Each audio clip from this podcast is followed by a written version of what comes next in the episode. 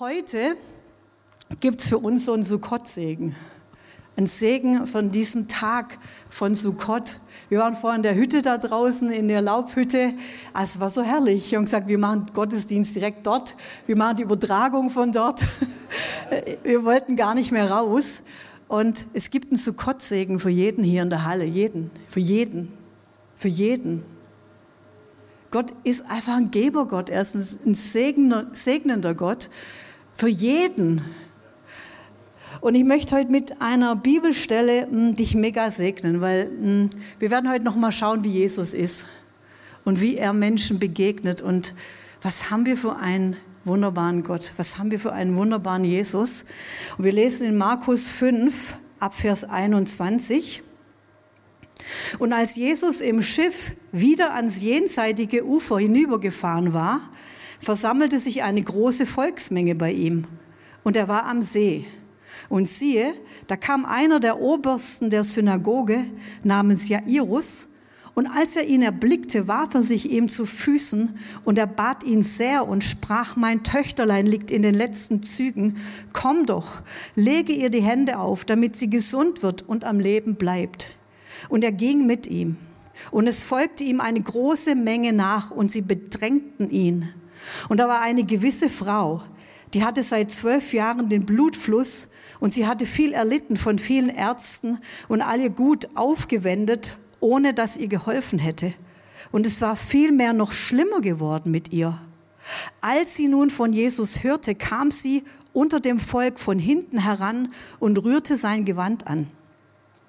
Denn sie sagte sich, wenn ich nur sein Gewand anrühre, so werde ich geheilt. Und sogleich vertrocknete der Quell ihres Blutes und sie merkte es am Leib, dass sie von der Plage geheilt war. Jesus aber, der in sich selbst erkannt hatte, dass eine Kraft von ihm ausgegangen war, wandte sich sogleich inmitten der Menge um und sprach, wer hat mein Gewand angerührt? Da sprachen seine Jünger zu ihm, du siehst, wie das Volk dich drängt und sprichst, wer hat mich angerührt? Und er sah sich um nach der, die das getan hatte. Aber die Frau kam mit Furcht und Zittern, weil sie wusste, was an ihr geschehen war, und warf sich vor ihm nieder und sagte ihm die ganze Wahrheit. Er aber sprach zu ihr, Tochter, dein Glaube hat dich gerettet. Geh hin im Frieden und sei von deiner Plage gesund. Wenn wir das Markus-Evangelium an dieser Stelle lesen, dann ist diese krasse Geschichte eingebettet in lauter Wunder. Davor war Jesus beim Gerasena auf der anderen Seite vom See Genezareth, kam zurück nach Kapernaum. Da war dieser Diener des Hauptmanns, der geheilt wurde. Wir kennen die Geschichte, wo Jesus sagt, boah, du hast so einen Glaube. Da war die Schwiegermutter des Petrus. Da waren viele, viele Heilungen. Eine Serie kommt dann waren Blinde, Stumme und alles verwoben, diese Geschichte der blutflüssigen Frau in, in diese Geschichte vom Jairus. Und das wollen wir uns mal anschauen. So, Jesus kam zurück von dieser krassen Begegnung mit dem Gerasener. Ihr wisst, die Schweine, da sind die Dämonen in die Schweine gefahren. Ich denke, das war, das war, da ging es rum wie ein Lauffeuer in der Gegend. Ja, da hatten wir keine WhatsApp, keine SMS, da ging das mit hier und es ging genauso, es ging schnell und wie ein Lauffeuer, was Jesus gemacht hatte. Und Jesus kam zurück und da war eine große Volksmenge am See. Und die warteten schon auf ihn. Und wenn man weiß, wie damals das in der Kultur war, dann, dann weiß man, dass so wahrscheinlich vor allem die ganzen Männer um ihn herum standen. Das war ein riesen Geknubbele und die Frauen so ein bisschen am Rand, auch in so Grüppchen, Geschnattere, Gerede, Gemache. Und uh, was passiert denn jetzt so? Und ich finde es so cool, dass wir sehen, wie einfach der Heilige Geist so auf Gelegenheiten wartet. Okay, wer meldet sich? Uh, wer meldet sich? Und da war plötzlich einer, der kommt aus dieser Menge raus wirft sich vor Jesus und wir lesen, der Oberste der Synagoge namens Jairus sagt, hey, wirft sich vor Jesus nieder und sagt, meine Tochter stirbt gerade, komm, komm doch, lege die Hände auf. Und Jesus ging mit ihm. Und ich finde es der Hammer, dass Jesus sich bitten lässt. dass Jesus sich auf die Art der Rettungsaktion einlässt. Weil wir wissen ja auch, hm, es war ja interessant, der Hauptmann, der, äh, der, der vor den Hauptmann gebet, der Hauptmann, der gebetet hat für seinen Diener, der sagte, sprich ein Wort. Und Jesus sagt, okay, ich spreche ein Wort. Und hier sagt er, komm mit. Und Jesus sagt, okay, komm mit. Weißt du, wir sagen oft, hm, hey, steck bitte Gott nicht in eine Box rein. Aber weißt du, was cool ist? Gott steckt uns auch nicht in eine Box. Sondern er begegnet mir und dir, so wie mein Glaube das hat. Der Hauptmann hat den Hammer Glauben. Jesus war beeindruckt. Aber er ging mit Jairus mit. Er ging mit ihm mit. Und ich finde es so cool, dass Jairus einfach so mitten in der Menge, ich dachte mir, wer war denn da noch alles krank? Wer hatten da noch Probleme? Wir hatten da noch Riesensorgen, wir hatten da noch jemand im Sterben, wir hatten da noch Krankheiten. Und ich finde es so cool, ja, Jairus nimmt sich die Zeit, sagt, Herr, kümmere dich um mich. Kümmere dich bitte um mich. Weißt du, wir sind manchmal so komisch, dass wir denken, oh, ich will jetzt, ich will jetzt auch niemand zur Last fallen. Nicht mal dem lebendigen Gott. Nachher kommen seine Jünger, bemühe den Meister nicht. Weißt du, wir sind manchmal so deutsch. Also langsam, mach schnell, dass die anderen auch noch drankommen. So ist Gott nicht. Er nimmt sich einfach die Zeit und geht mit Jairus mit. Und die ganze Menge hinterher. Uh, jetzt geht was durch Kapernaum durch, durch die engen Gassen durch. Und ein Gepresse, und hier da steht es, und sie bedrängten ihn. Das heißt, das war richtig eng. Das war richtig unangenehm. So stelle ich mir das vor. Sorry, aber wenn man in China in so eine U-Bahn rein muss und denkt, da passe ich nicht mal rein und du wirst nur reingequetscht. Also seit Corona bin ich ja schon ein bisschen picky beim Aldi an der Kasse. Hallo, Abstand. Hallo. Das ist mir zu eng. Da war ein Gedränge, ein, oh, das war, puh, das kennen wir gar nicht so im Westen. So, und der Zug geht Richtung, Richtung Jairus seinem Zuhause. Und ich stelle mir den Jairus vor, dass er denkt, boah, komm auf jetzt, komm Jesus, komm schnell. Und er freut sich über jeden Schritt, wo er näher kommt, dass jetzt das Wunder geschieht, dass Jesus jetzt endlich kommt in das Haus. Kennt ihr das? Boah, wenn du denkst, boah, komm auf, geh mal. Zack, los. Und da kommt wieder was dazwischen nämlich ein Mensch. Und da war eine gewisse Frau und die hatte einen Blutfluss seit zwölf Jahren. Sie hat viel gelitten und sie kommt zu Jesus. Eine gewisse Frau, ein No-Name. Jairus, der Oberste, da kommt so eine gewisse Frau. Ach, die blutflüssige Frau. Stimmt. Hat ja gar keinen Namen, sondern ihre Krankheit, das ist einfach ihr, ihr Leben. Es gibt gar nichts anderes außer ihren Blutfluss. Eine Frauen leiden seit zwölf Jahren. Und weil sie ständig blutet, war sie gemäß dem Gesetz unrein. Alles, was sie berührt, wird unrein. Alles. Gegenstände, Menschen, Jesus, alles wird unrein. Und deshalb war sie ausgeschlossen aus jeglicher Gemeinschaft. Nichts mit Laubhütte, aus Familie, von Freunden, von Festen, aus der Synagoge. Und ihr könnt euch vorstellen, Outcast, da ist viel Scham, da ist Isolation, Traurigkeit, Einsamkeit, Armut, Verachtung. Sie konnte nicht mit irgendjemand am Tisch sitzen. Niemand durfte auf ihrem Stuhl sitzen. Sie konnte niemand berühren. Sie konnte niemand umarmen. Sie konnte niemand die Hand geben. Und falls sie verheiratet war, konnte sie ihren Mann nicht umarmen, sie konnte ihre Kinder nicht küssen. Das war ihr Zustand zwölf Jahre lang. Und wahrscheinlich lebt sie in ihrem Haus abgesondert, in so einem eigenen Bereich.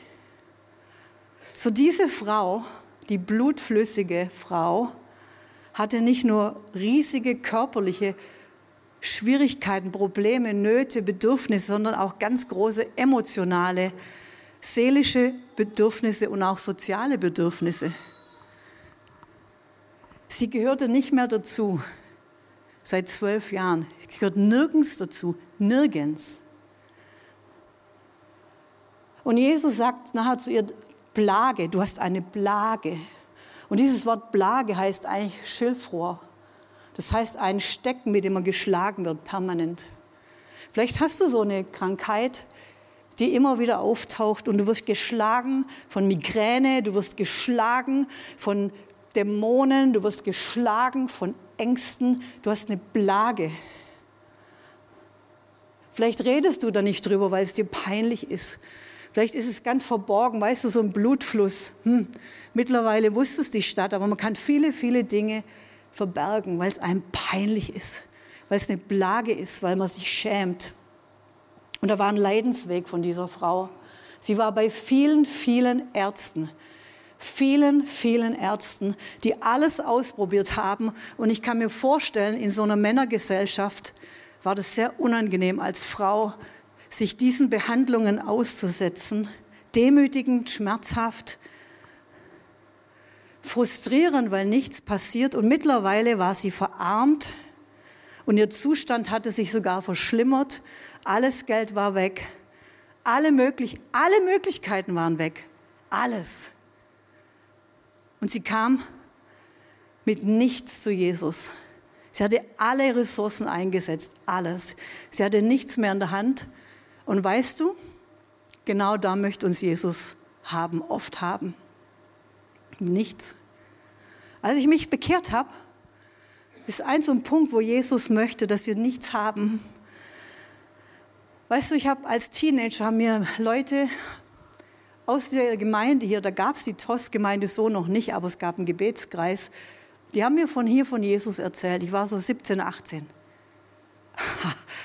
Hallo, ich brauche keinen Gott.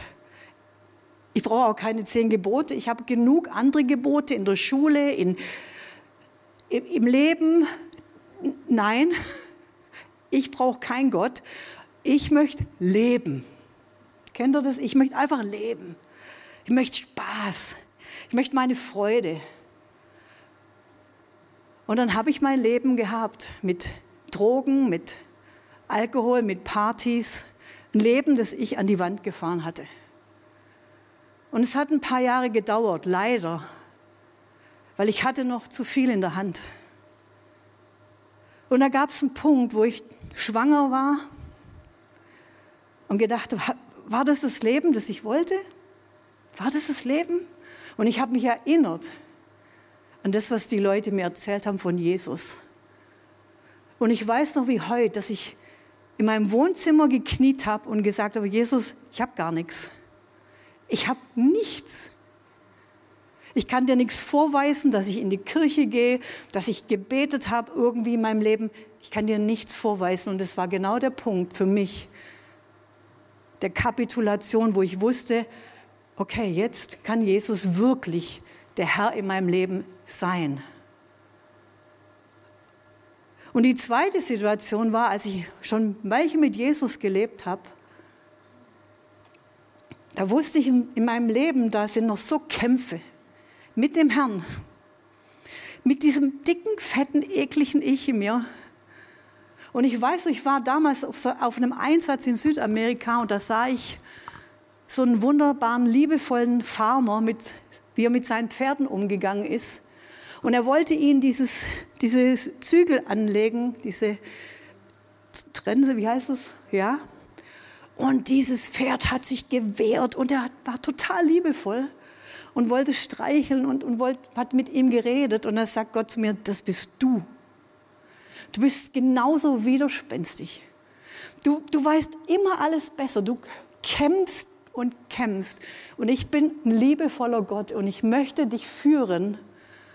Und ich weiß noch, ich stand in einem Gottesdienst und es war, als ob Jesus am Kreuz vor mir hängt. Und ich wusste, okay, ich muss genauso nackt und vor ihm sein und diese ganze Rebellion ihm abgeben. Alles, was ich habe, ihm geben, damit ich mit nichts mehr vor ihm stehe. Jesus möchte das nicht. möchte das nichts.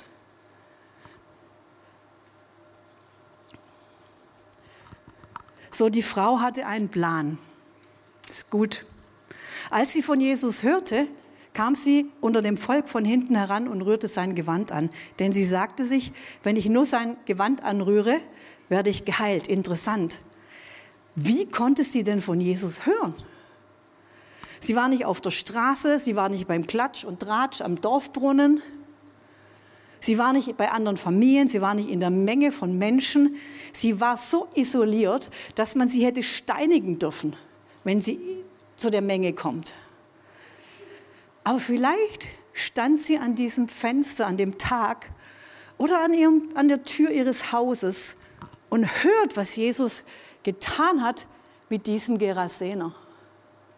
Dass Jesus sein Boot nimmt und auf die andere Seite des Sees fährt, in eine Stadt, in einen Ort, in eine Gegend, in die kein Jude kommt.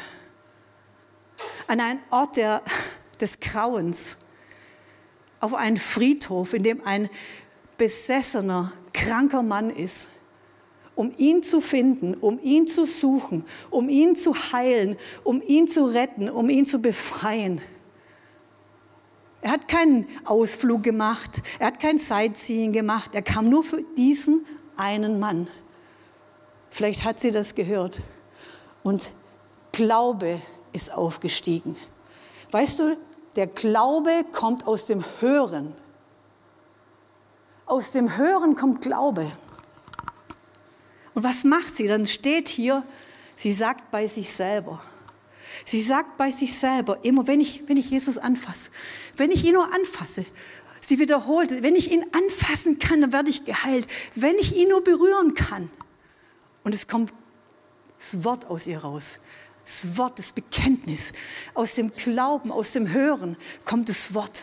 Was kommt aus deinem Mund? Es kommt das Wort der Jesus anfassen. In einer anderen Übersetzung steht, denn sie sagte bei sich selbst. Und weißt du, manchmal ist es ein Problem, dass wir viel denken und dann nichts tun. Dass wir viel überlegen und dann stehen bleiben. Sie dachte bei sich selbst und oft versuchen wir die Dinge so ein bisschen im Verborgenen zu machen. Also der Herr und ich, wir kriegen das irgendwie hin. Alles so, ja, es muss jetzt auch nicht jeder sehen. Es muss, ich überlege mir das jetzt so. Aber weißt du, das Leben mit dem Herrn ist total im Licht, ist total sichtbar. Und wir wollen manchmal gern das so machen und so machen. Aber hast du dir mal überlegt, warum es mal Aufrufe gibt? Weil wir ganz klar sagen, okay, so sieht's aus. Und ich brauche jetzt Hilfe. Und ich möchte mich hier bekehren. Da ist nichts im Verborgenen.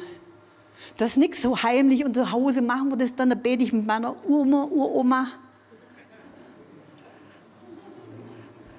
Eine ganz klare Sache eine klare Sache, eine Gewissheit.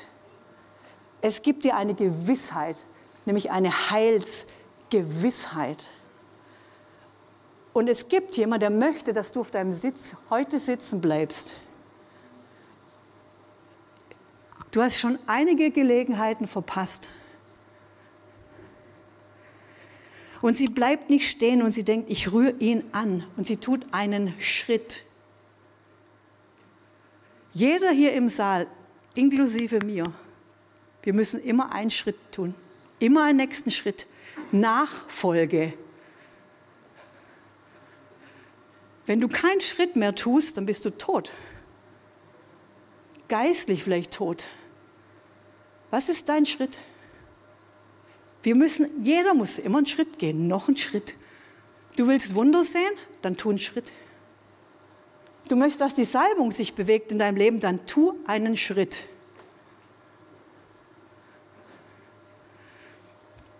Und sie macht es. Und sie kam und rührt ihn an und sie tut. Sie rührt den Saum an. Weißt du, dieser Saum, von dem wir da lesen, war ein Kleidungsstück mit Franzen. Da waren so kleine Fäden dran.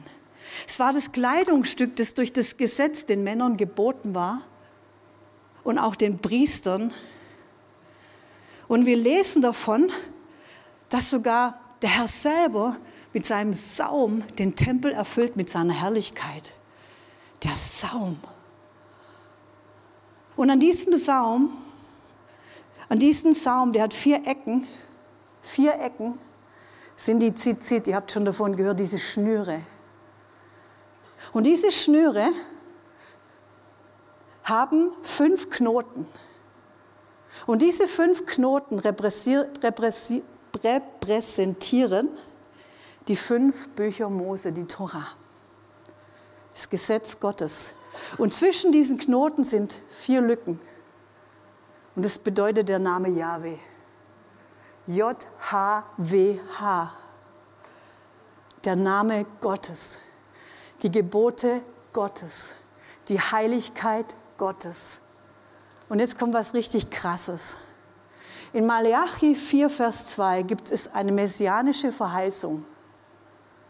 Und da steht, aber euch, die ihr meinen Namen fürchtet, wird die Sonne der Gerechtigkeit aufgehen, mit Heilung in ihren Flügeln, und ihr werdet ausziehen und hüpfen wie Mastkälber. Und hier steht etwas von den Flügeln. Und dieses Wort heißt Kanaf, Kavnaf, Kavnaf. Und dieses Wort Flügel heißt auch Saum, Ecke, Flügel. So was das Wort Gottes sagt, da ist Heilung in diesen Ecken. Und da ist Heilung in diesen Zizit. Und sie wusste, ist es der Messias? Ist es der Messias, unser Erretter? Und sie weiß, ich fasse diesen Messias an. Jesus, der Erretter, der Messias. Und sie riskiert, dass sie eine unreine Frau ist und gesteinigt werden kann. Aber sie weiß, seine Reinheit triumphiert über ihre Unreinheit. Seine Heiligkeit triumphiert über ihren Sünden. Er triumphiert über ihre Krankheit. Jesus ist King. Jesus hat alle Gesetze erfüllt. Er ist der Heilige und der Reine. Und weißt du, dann steht, sie kommt von hinten. Natürlich kann sie sich nicht durch die ganzen Männer so durchquetschen, aber sie versucht es von hinten.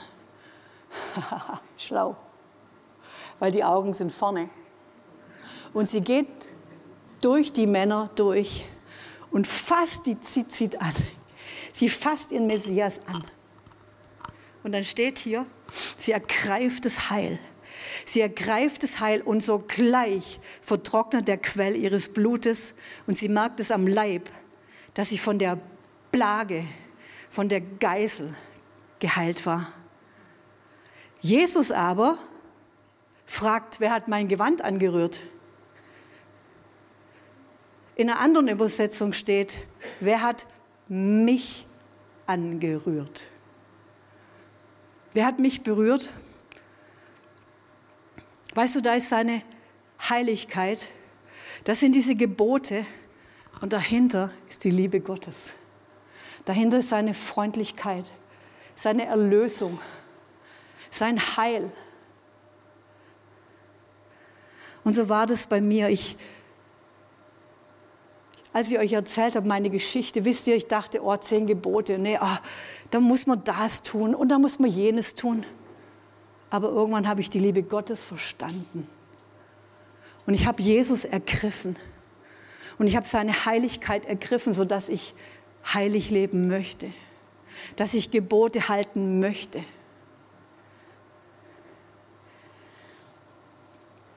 Weißt du, Jesus ist keine Religion.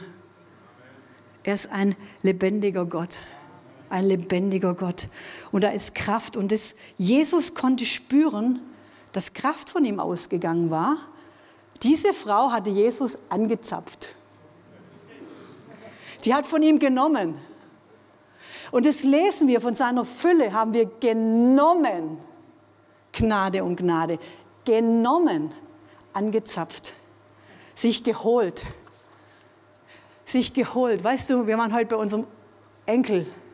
Der holt sich. Der holt sich einfach. David Hogan sagt, sein Urenkel geht auf sein Enkelin geht auf seinen Schoß und dann sagt er so im Nebensatz zu seiner Frau, lass uns das Testament umschreiben. Es hört sich witzig an. Weißt du was? Solche Leute sind die Erben. Das sind die Erben. Seither sitze ich jeden Tag auf dem Schoß von meinem Papa im Himmel. Uh, ich hol mir. Danke. Weißt du, wir fragen oft, hey, wer hat dich geheilt? Jesus sagt, weißt du, wer dich geheilt hat? Dein Glaube. Dein Glaube. Dein Glaube an Jesus. Dein Glaube an ihn. Und dieses Festhalten bedeutet Klammern.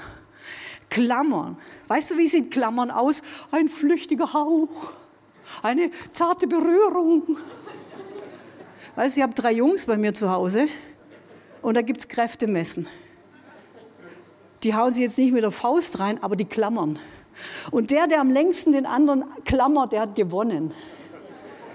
Stimmt's, Joni? Meistens gewinnt Joni. er klammert. Und der gewinnt. Weißt du, sie hat sich geklammert. Sie hat sich geklammert.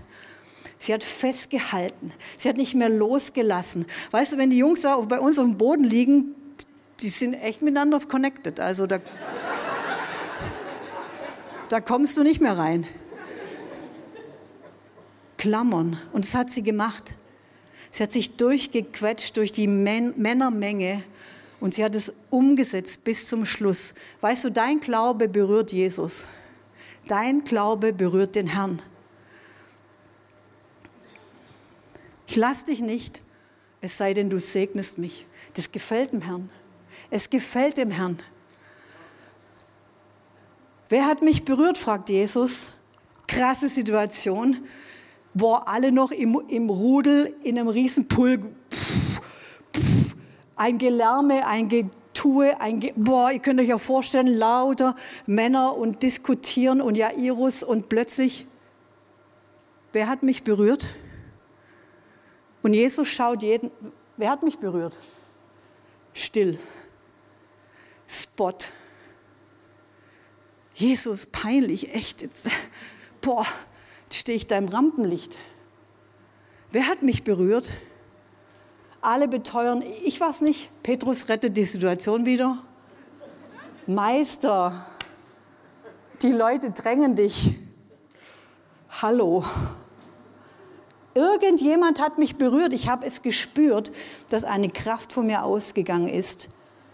Der Frau war jetzt klar, dass sie nicht unbemerkt geblieben war.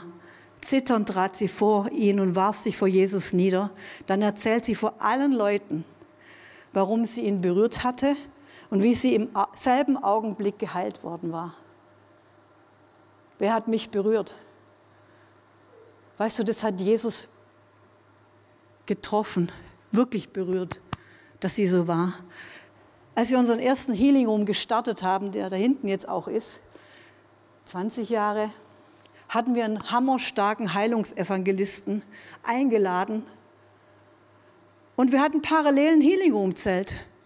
Und weil sich niemand gemeldet hat, habe ich mich gemeldet, noch ein paar andere Freiwillige, dass wir in diesem Zelt sind.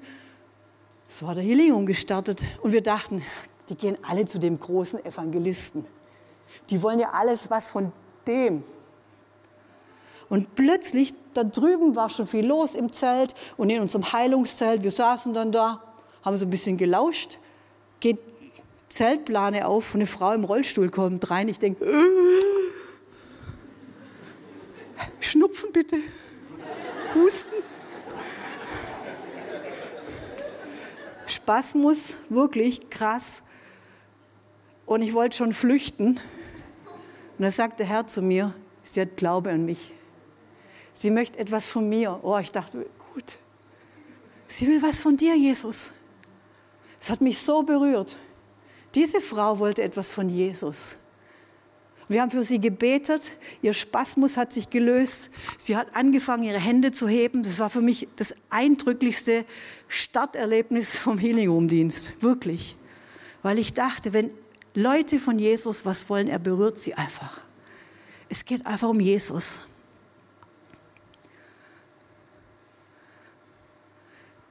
Plötzlich war die Frau nicht mehr anonym. Sie war nicht mehr irgendwo in der Menge. Boah, alle schauen sie an, alle Männer und denken, boah, puh, Abstand. Sie war entdeckt.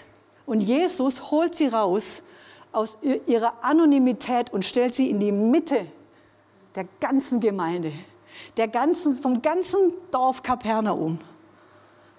Und genau da möchte Jesus uns haben.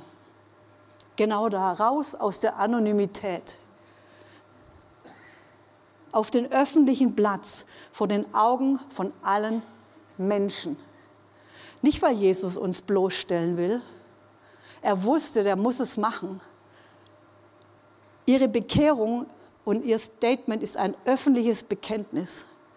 Wenn du dein Leben Jesus gibst, das funktioniert nicht im stillen Kämmerlein. Wenn wir Jesus bekennen, wenn wir Jesus bekennen, wir müssen ihn bekennen. Deshalb, ja, ich habe mein Leben in meinem Zimmer Jesus gegeben, aber ich wusste, ich gehe in die Gemeinde. Beim nächsten Aufruf stehe ich vorne, ich will vor allen Leuten, ich gehöre Jesus. Und jeder soll es bitte sehen. Ein Statement. Und es wusste er, das ist wichtig, denn jeder in der Stadt wusste von dieser Frau.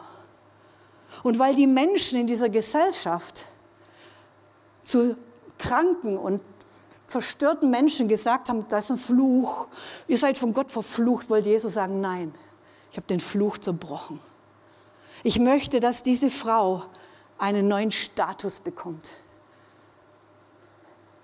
Sie war nicht mehr länger zu meiden, nicht mehr länger zu verachten, sie war rein. Jesus hat sie rein gemacht. Und sie sollte ihren Platz bekommen. Sie sollte ihren Platz bekommen. Weißt du, du bekommst bei Jesus einen Stand. Weißt du, ich war die Alleinerziehende damals aus dem Wenfelder Garten, schlimmste, die schlimmste Adresse in Tübingen. Wenn man die angegeben hat, das war höchst peinlich, heute ist es nicht so. Das Wohnviertel hat sich komplett verändert. Damals war das, aha, da, du wohnst, ach, okay, da, da wohnst du, okay, alles klar. Das war mein Status. Und Jesus hat meinen Stand verändert. Hat mich zu seinem Kind gemacht.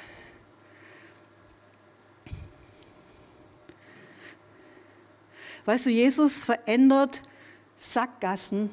Jesus verändert Zustände, die, wo du denkst, wie komme ich da jemals raus?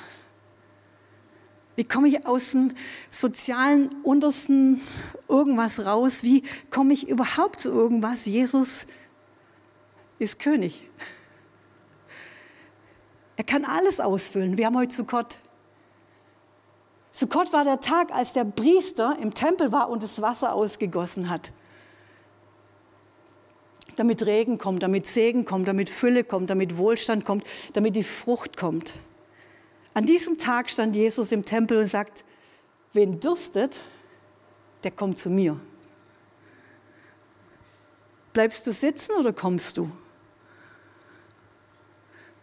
Wen da durstet, der kommt zu mir. Ich gebe ihm das lebendige Wasser. Ich gebe ihm das Wasser des Lebens. Für was gibst du dein Geld aus in dieser Welt? Deine, deine Pfunde, deine Zeit. Und die Frau kam mit Furcht und Zittern, weil sie wusste, puh, jetzt geht es nochmal um was. Und sie sagt ihm die ganze Wahrheit. Die ganze Wahrheit. Die ganze Wahrheit. Ist nicht herrlich, wenn einfach die ganze Wahrheit bekannt ist? Boah, was muss ich denn hier noch machen? Muss ich mich jetzt irgendwie darstellen, machen, tun? Nein, die ganze Wahrheit über mich über Drogen, über Alkoholismus, ganze Wahrheit. Über meinen Zustand, über meine Ehe, über mein Jähzorn, über, versteht ihr? Was verstecken wir denn? Komm her zu mir, kommt. Und Jesus nimmt sich alle Zeit. Jesus nimmt sich alle Zeit. Obwohl ein Mann wartet mit einem Kind, am Sterben liegt. Er nimmt sich alle Zeit für dich, für mich. Es scheint niemand mehr zu existieren, außer diese eine Frau. Boah, ich bin so wichtig. Ich bin so wichtig für den Herrn. Du bist so wichtig für den Herrn. Und Jesus drängt nicht. Jesus, oh, Termin, Termin. Ich habe um 19.30 Uhr einen Heilungstermin. Ja, Zeit. Deshalb dieses Hüt, die Sukkot, Kotz, die wir haben, die Sukkah.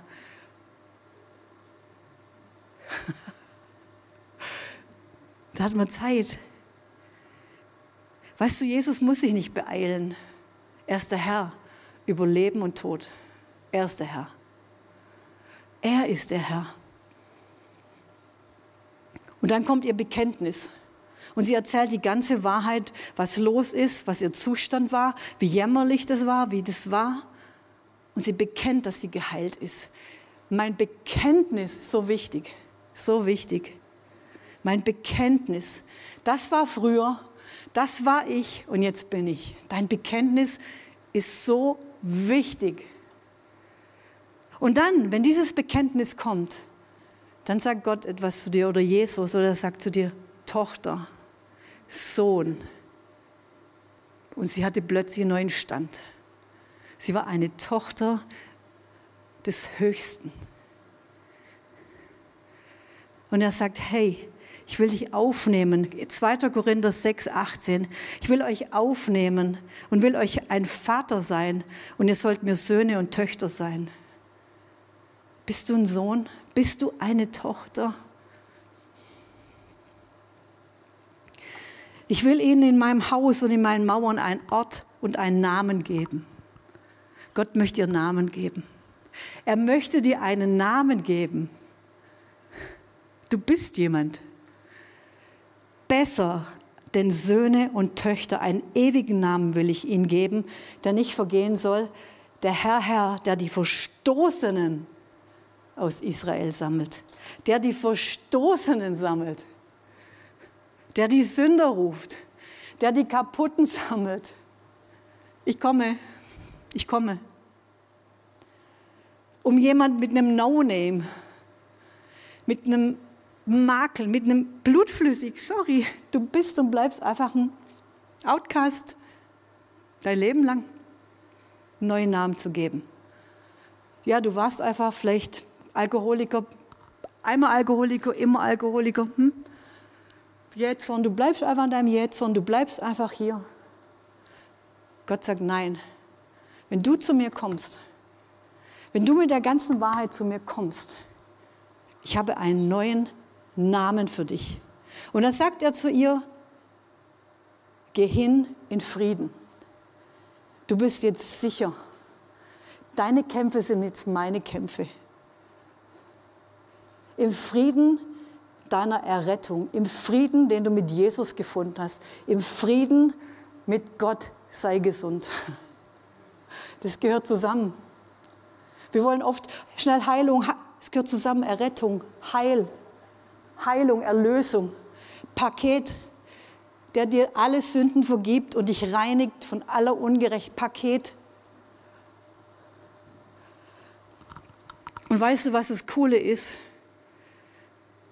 Sie hat vorher über Jesus gehört. Oh ja, okay, Jesus. Aber jetzt hat sie von Jesus gehört.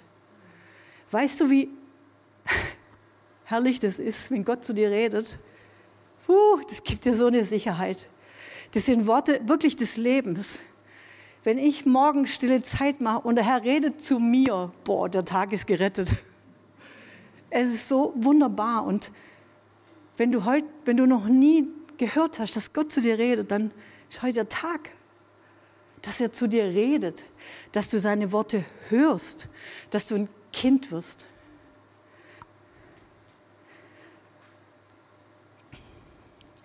Gudula, könnt ihr nach vorne kommen?